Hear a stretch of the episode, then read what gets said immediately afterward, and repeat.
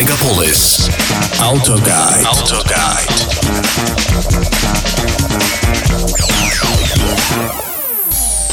В этой машине в комплектации автобиографии уровень роскоши просто зашкаливает, так же, как и мощи под капотом. Внутри все из дорогих натуральных материалов. Я думаю, какому-нибудь зооактивисту точно поплохело бы увидеть он это обилие выделанной телячьей кожи. Не хватает только чучела редкой белки на зеркале заднего вида. Тогда бы точно все закончилось сердечным приступом. Это Макс Руби, мы начинаем автогайд, ваш гид по миру автомобилей на радио Мегаполис 89.5 FM. Эм. Здравствуйте.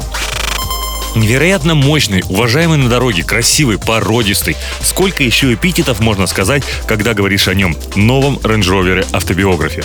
Дизельный двигатель 4,4 литра под капотом, который развивает мощность 339 лошадиных сил.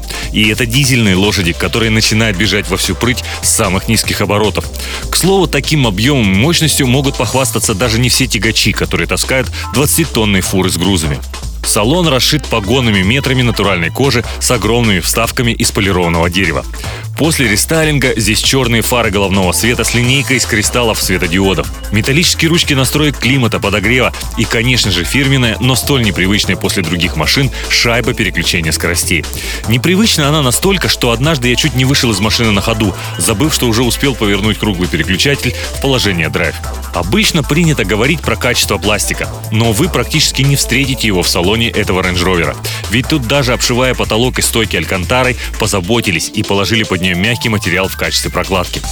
Но мало кто не только из обывателей, но и владельцев таких машин знает, на что реально они способны и что умеют. А ведь Range Rover это прямой наследник тех самых Land Rover, что штурмует и прерии Африки, и бездорожье джунглей, и пески пустынь. А благодаря новейшим электронным системам, пневмоподвески и прочим элементам конструкции, эта, казалось бы, яхта на колесах во многом превзошла своего потомка, которого сравнить уместнее с танком. Помимо привычного всем для машин такого уровня шоссейного автопилота, в Range Rover есть автопилот для бездорожья. Автоматически определив, что ему предстоит, и проанализировав поверхность под колесами, он способен выполнять такие вещи, что просто дух захватывает. Автомобиль взбирается и спускается по отвесным стенам.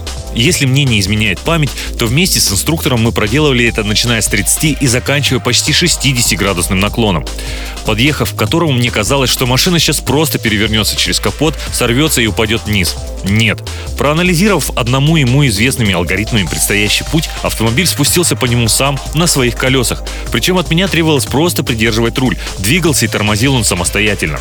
А как он поднимается по ступенькам? Да-да, он именно умеет ходить по лестнице вверх, одним колесом другим. Несколько секунд на анализ поверхности, и вот он уже как робот начинает именно шагать вверх. К слову, рекорд. Это подъем гибридного ренжа в Китае на лестницу длиной 999 ступеней и углом наклона в 45 градусов. Он может не просто ехать по поверхности с боковым уклоном в 30 градусов, а останавливаться и повисать на ней. Кажется, что законы физики для него не работают. И скажу я вам, очень неоднозначное ощущение испытываешь, когда твой автомобиль стоит практически на стене, в одно окно ты видишь небо, в другое землю, а сам в прямом смысле слова висишь в салоне на ремне безопасности. Но, друзья, приготовьтесь к ложечке дегтя. Без него тут никак. Помните, я восторгался программным обеспечением в Мерседесе, как все четко, продумано, быстро и правильно работает.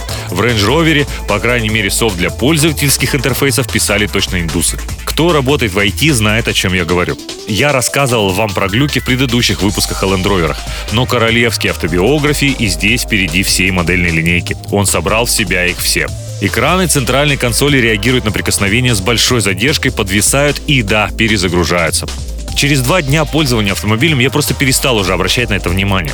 Пока один раз на мойке центральный компьютер просто мертвецки не повис и вообще отказывался включаться и как-то реагировать на внешние раздражители.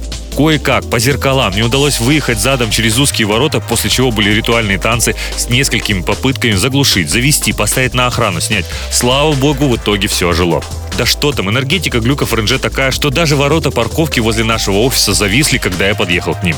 Или, например, мы уже привыкли, что подогрев сидений постепенно снижает свою интенсивность в соответствии с уровнем нагрева или просто по времени работы на более старых машинах. А во многих современных эта функция вообще автоматическая. Если холодно, обогрев, если жарко, вентиляция.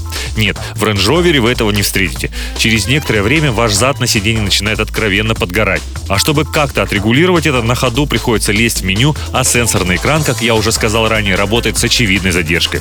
С другой стороны, подогрев руля здесь есть даже на деревянной его части, что редкость, так как этого обычно не делают, чтобы дерево не рассыхалось.